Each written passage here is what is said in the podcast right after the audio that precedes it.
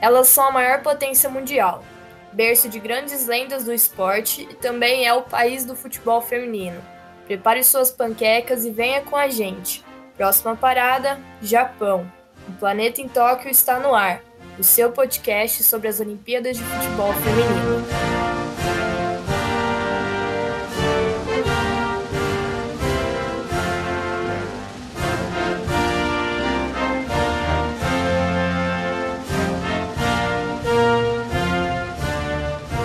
A seleção de futebol feminino dos Estados Unidos foi criada em 1985 e jogaram sua primeira partida oficial em agosto do mesmo ano. O grande salto da equipe começou na década de 90, quando se sagraram bicampeãs do mundo e campeãs olímpicas. As estadunidenses conquistaram medalhas olímpicas em cinco das seis edições realizadas do torneio, sendo quatro de ouro e uma de prata. Em Tóquio, elas buscam fazer as pazes com a competição, pois em sua última participação foram eliminadas nas quartas de final. Nos anos 90, as norte-americanas revolucionaram o esporte feminino no país. Durante a primeira edição da Copa do Mundo FIFA, se sagraram campeãs mundiais. Em 1996, na primeira edição de Jogos Olímpicos, conquistaram a primeira medalha de ouro da equipe. Três anos depois, escreveram mais um grande capítulo em sua história. Na Copa do Mundo realizada nos Estados Unidos, a equipe conquistou seu segundo título mundial, frente a mais de 90 mil pessoas, Público esse que é até hoje o recorde de uma partida na modalidade. Em 2000, nas Olimpíadas de Sydney, elas não conseguiram fazer a dobradinha de pódios e acabaram ficando com a medalha de prata, ao serem superadas pela Noruega na grande final. E foi nos anos 2000 que surgiu a Liga Nacional de Futebol Feminino do país. 20 jogadoras da seleção nacional se uniram para criar um torneio que contou com oito equipes. A competição foi a primeira liga feminina do mundo, onde todas as atletas eram pagas como jogadoras profissionais. O torneio acabou não tendo sucesso e, em 2003, após sua terceira temporada, encerrou suas atividades. Enquanto isso, a seleção participava da Copa do Mundo, que estava sendo sediada no país pela segunda vez, mas diferente de 99, o time foi goleado nas semifinais pela Alemanha e acabou o torneio apenas na terceira colocação. O resultado não abalou a equipe que nos Jogos de Atlanta em 2004 conquistaram sua segunda medalha de ouro ao vencer a seleção brasileira na grande final. Na Copa de 2007, realizada na China, as norte-americanas viram o filme se repetir. O time caiu novamente nas semifinais após sofrer uma goleada de 4 a 0 para o Brasil, terminando a competição no terceiro lugar. Mas essa derrota, marcante para uma grande rival, seria o ponto de virada das norte-americanas. Nas Olimpíadas de Pequim, em 2008, veio a revanche. Elas reencontraram as brasileiras na final do torneio e, após vencer o duelo na prorrogação, se tornaram tricampeãs olímpicas. Os impasses sobre um campeonato nacional enfim foram resolvidos, e em 2009 foi criada a Liga de Futebol Feminino dos Estados Unidos. A competição durou até 2011, quando foi suspensa devido a problemas internos na federação. Em paralelo, a seleção voltava a uma final de Copa do Mundo após 12 anos, mas viram o sonho do tricampeonato escapar quando foram superadas nos pênaltis pela seleção japonesa. A revanche não tardou a acontecer. Em 2012, nas Olimpíadas de Londres, as equipes se reencontraram na final, e dessa vez deu os Estados Unidos. Carly Lloyd marcou os dois gols que deram tetracampeonato olímpico às norte-americanas. Em 2013 foi criada a Liga Nacional de Futebol Feminino, que dura até os dias atuais. Em 2015, o tão desejado tricampeonato mundial aconteceu. Quis o destino que a final fosse novamente contra as japonesas. Dessa vez, Carly Lloyd decidiu cedo, com 16 minutos de jogo. A camisa 10 marcou um hat-trick para coroar a conquista histórica, o feito repercutiu em todos os jornais do país, mas a derrota em jogos amistosos, que marcou a despedida de Ambiwamba, derrubou a incrível marca de 104 jogos sem perder em solo americano. Nas Olimpíadas de 2016, elas chegaram super badaladas e cotadas ao pentacampeonato olímpico, porém foram eliminadas nas quartas de finais pela Suécia. Três anos depois, agora na França, a equipe se sagrou tetracampeã mundial, ao vencer a Holanda na grande final por 2 a 0. Embaladas pela conquista, iniciaram uma batalha judicial contra a Federação Norte-Americana, onde pedem a igualdade de pagamento entre a seleção feminina e masculina. Apesar de todo o apoio de torcedores e da mídia, Tendo até mesmo o presidente Joe Biden mediado conversas entre os dois lados, ainda não há nenhum parecer favorável ou desfavorável à equipe, e o caso se arrasta nos tribunais. Bom, pessoal, Amanda Viana novamente por aqui e vamos continuar falando sobre algumas seleções que estão no Torneio Olímpico de Futebol. Bem, antes queria reforçar o convite para vocês lerem os textos que eu produzi para a série olímpica, eles estão lá no Medium do de primeira. Tem um texto muito legal sobre as peculiaridades dos Jogos Olímpicos, outro sobre o cenário de convocação da seleção dos Estados Unidos, Nesse eu falo um pouco sobre como foi o ciclo, explico algumas formas de jogar, abordo características de jogadoras e um último sobre o efeito da Julie Ertz nessa seleção dos Estados Unidos e os possíveis impactos dela no, no time, né? Esse da Julie Ertz também está no site do Planeta Futebol Feminino, então confiram lá. Agora vamos partir para a seleção estadunidense. A equipe é super favorita ao ouro em Tóquio, né? Tenta uma conquista inédita porque desde a inserção do futebol feminino na Olimpíada, que foi em Atlanta, nos Estados Unidos, em 1996, nunca nenhum país conquistou um mundial e logo na sequência o ouro olímpico. Então, as atuais campeãs mundiais, elas conquistaram o título na França em 2019, vão tentar fazer história. A equipe é dirigida pelo macedônio estadunidense Vlatko Andonovski, que assumiu o comando em novembro de 2019, sucedendo Gil Ellis. O histórico dele é espetacular. São 23 partidas até então, sendo 22 vitórias e um empate. Os Estados Unidos estão no grupo G, ao lado de Suécia, Austrália e Nova Zelândia. Antes de falar um pouco sobre a lista de convocadas, eu queria fazer um destaque. No meu texto de cenários da convocação dos Estados Unidos, em uma parte eu falo sobre os critérios que o Vladimir Andonovski utilizou para chegar nessa lista. Né, ele declarou no podcast do jornalista Grant Wall que ele tinha 15 parâmetros para classificar as jogadoras, alguns com mais, outros com menos importância, e foi dessa forma que ele acabou formando a sua convocação. Agora eu vou destacar um pouco como essa equipe costuma atuar. O time tem como característica movimentações e associações entre as meias e atacantes, buscando atrair a marcação, gerar infiltrações e abrir os espaços para o jogo da linha de fundo. Além disso, as laterais aparecem no ataque e se somam a esse movimento, deixando em alguns momentos uma linha defensiva mais recuada, com apenas as duas zagueiras e a primeira volante. É uma assinatura da equipe a intensidade. Busca morder muito o adversário, executar o perde pressiona e no início dos tempos sempre rola aquela blitz buscando o gol.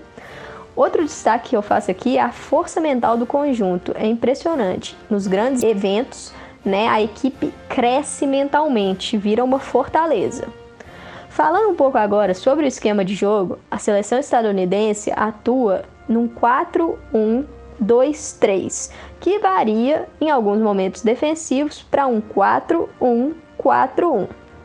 Aqui, para explicar um pouco melhor e também destacar algumas jogadoras principais, eu queria dividir esse esquema em dois blocos e um elemento de conexão. Vou falar um pouco sobre o primeiro bloco, que é a linha defensiva. No time titular, essa linha é formada pela Kelly O'Hara, pela Abby Dalkemper, pela Beck Sauerbrunn e pela Crystal Dunn. Essa linha é titularíssima. Sobre essas defensoras, a Dalkemper tem uma boa saída de bola.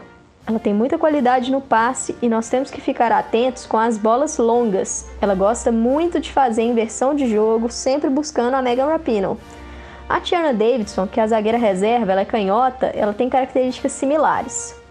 Seguindo, a Beck Sauerbrunn é a capitã da equipe. Jogadora extremamente experiente, ela é mais lenta, mas acaba compensando isso no seu posicionamento. Na lateral esquerda, nós temos a Crystal Dunn, que é uma meia atacante de origem. Eu gosto muito dessa jogadora, ela é muito inteligente, é atlética e ela tem atuações muito regulares. Na direita, temos a Kelly O'Hara. A O'Hara é uma preocupação porque ela é propensa à lesão. Por causa disso, ela acaba tendo muita dificuldade em ter regularidade no seu clube, né? Nos últimos meses, ela vem conseguindo se manter saudável e conseguiu até uma sequência de jogos, o que é importante para ela ter ritmo para esses Jogos Olímpicos. É uma lateral equilibrada e quando ela se apresenta no ataque é um perigo nos cruzamentos. A Emily Sonnet é uma defensora versátil. Ela pode atuar tanto nas laterais quanto na linha de zaga, como, como primeiro volante. Passando agora para o segundo bloco, que é formado, na minha opinião, pelas duas meias mais ofensivas e pelas atacantes, começo destacando as três jogadoras que costumam disputar as duas vagas dessas meias ofensivas, que é a Sam Mills, a Lindsay Horan e a Rose Lavelle. A Sam Mills, ela é muito equilibrada, é uma jogadora que tem bom equilíbrio defensivo e ofensivo, busca bastante a infiltração em espaços e a chegada na área. Ela é a jogadora mais alta da seleção, sendo uma força no jogo aéreo.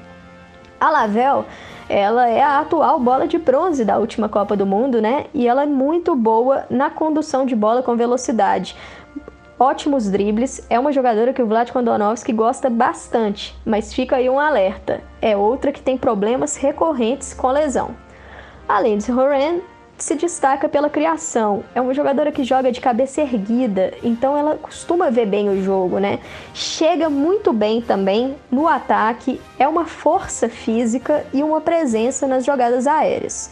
A Christy Mills, ela é reserva. Ela é uma atleta que junto com as quatro suplentes e suplentes no caso, né? Também não esteve no elenco campeão mundial. Então ela está estreando em grandes eventos, mas é uma boa meio-campista, tem boa batida na bola, é canhota e fez uma ótima temporada em 2020 pelo Houston Dash, clube dos Estados Unidos, e vem mantendo atuada em 2021, e isso fez com que ela entrasse no radar do Vlad Kondonovski. Passando agora para a linha de ataque, nós temos as três atacantes brigando por posição ali. Temos Megan Rapinoe, extremamente decisiva, costuma atuar mais pela ponta esquerda e é uma jogadora fria. Para os momentos decisivos, ela é a sua jogadora de confiança. A bola parada é com ela. A Kristen Press, talvez para mim, é a jogadora que vive o melhor momento da seleção vive assim uma fase realmente muito boa. É uma atacante que cria muitas chances, chuta de longe, abre os espaços e um dado muito interessante. Nos últimos 37 jogos dela pela seleção, ela soma 36 participações diretas em gols. Isto é, dando assistência ou anotando o tento. Então, assim, realmente salta os olhos. Alex Morgan e a Carly Lloyd são as duas que vão brigar pela posição central do ataque, ali como centroavante, visando marcar os gols. A Morgan costuma ser a titular do Vlático, mas nada impede esse revezamento. A outra peça que eu destaco aqui é a Tobin Heath. A Tobin ela tem uma questão de lesão, ela está voltando recentemente de lesão, vem recuperando a forma física e o ritmo de jogo, e é uma jogadora que o treinador valoriza muito, e dá para entender por quê porque é uma jogadora que com ou sem a bola, ela encaixa muito bem no esquema, né? Tem uma importância tremenda ali. Ela é muito técnica, muito criativa e consegue juntar isso com uma intensidade muito grande também. Ela marca bastante e ela é capaz de mudar a dinâmica e o ritmo ofensivo da equipe, né? Seguindo aqui, destaco o elemento de conexão entre esses dois blocos, que para mim é a atleta mais importante para o funcionamento da engrenagem da seleção estadunidense, que é a Julie Ertz. A Julie Ertz é uma jogadora que se destaca na saída de bola por aproximar da zaga e no momento ofensivo ela dá opções para o ataque. É aquela atleta incansável que faz o trabalho sujo, busca cobrir os espaços entre o meio-campo e a defesa, ela realmente varre o setor. Só que aqui nós temos um problema, né? A Ertz, ela tá lesionada. No último dia 16 de maio, ela teve uma lesão enquanto atuava pelo seu clube, o Chicago Red Stars. Ela teve uma torção do ligamento medial colateral do seu joelho direito e existe um mistério aqui quanto à sua recuperação, né? Durante a sua ausência, a jogadora que o Vlad Kondonovski mais testou na posição, na função, foi a Lindsay Horan. Só que aí, o problema aqui é que você acaba desperdiçando as características ofensivas da Horan quando você fixa ela numa função mais de primeiro volante, à frente da zaga. E ela também não te passa aquela segurança na questão defensiva, já que não tem características como a da Ertz de varrer o setor, de fazer o trabalho sujo mesmo. Então, assim, contra um adversário mais forte, mais físico, isso é uma preocupação. O próprio treinador Andonovski declarou ter essa preocupação, né? E a questão da posição é um mistério. Eu acredito que se a Ertz não tiver disponível em alguma partida, a Horan será a favorita para a função. Eu destaco aqui também o ponto de bola aérea. A bola aérea ofensiva é muito forte. É, os Estados Unidos costumam decidir muitos jogos dessa forma. Quando tá complicado, é a jogada de segurança delas, né? Escanteios, cruzamentos na área com faltas, as faltas diretas na entrada da área também. A Megan Rapinoe, Kristen Press, Tobin Heath e Tierna Davidson geralmente são as atletas que costumam ficar responsáveis pelos cruzamentos. Na entrada da área, as faltas ali diretas geralmente ficam entre a Rapino e a Lindsay Horan, que tem melhorado muito as suas cobranças, cobranças muito perigosas. Para bater um pouco mais forte, a opção é a Sam Lewis. Os principais alvos aéreos de cabeça assim que buscam na área é a Ertz, a Horan e a Sam Lewis. Eu destaco agora a fragilidade na bola aérea defensiva. Se a bola aérea ofensiva é muito forte, a bola aérea defensiva é frágil. Os Estados Unidos costuma levar alguns gols assim, a Neher não tem uma saída do gol muito confiável assim pelo alto, né? E outra fragilidade está nas costas das laterais. É, jogadas com passes e lançamentos em profundidade, é, abusando das costas das laterais, é, costuma ser uma dificuldade da equipe nas partidas. Agora, fala um pouquinho mais sobre essas lesões, porque é uma preocupação grande. Né? O caso da Tobin Heath é mais otimista porque a gente viu ela atuando já no, nos amistosos no início de julho contra o México. Ela atuou alguns minutos em ambas as partidas e foi muito bem. Não demonstrou ter resquício das lesões, né? Ela que lesionou o tornozelo em janeiro e teve uma lesão em sequência no joelho em abril, então em julho foi realmente o primeiro contato em jogo oficial dela. Ela teve um retorno animador, tá apurando a parte física, mas está bem. O caso da Ertz realmente é mais incerto, né? Porque ela não joga desde o dia 16 de maio e tinha a expectativa de que ela pudesse atuar nos amistosos de julho, mas isso não aconteceu. O Vlad Kondonovski chegou a afirmar em entrevista que ela teria minutos apenas nos treinamentos é, a portas fechadas lá no Japão já. E é uma dúvida, realmente. Eu acredito, aqui é uma opinião minha, que o plano é controlar a minutagem da jogadora na fase de grupos, focando na presença maior da fase eliminatória do torneio, né? A Rose Lavelle, que seria outra preocupação, ela teve um, um incômodo no tornozelo nos amistosos da data FIFA de junho, mas ela chegou a ter minutos em julho, vem treinando normalmente, então parece que está tudo bem com ela. É, por fim, eu vou destacar aqui as jogadoras que eram suplentes e agora estão integradas no elenco principal, né? A goleira Jenny Campbell é uma goleira que, que o Vlad Kondonovski convocou durante sua era toda. A Casey Kruger, que para mim foi a surpresa da, dessa convocação, porque ela não vinha aparecendo tanto na lista mas é uma faz sentido porque é uma defensora muito versátil e consistente. Ela pode atuar nas quatro posições da linha defensiva, então acho que isso pesou para que o nome dela estivesse presente nesse elenco olímpico.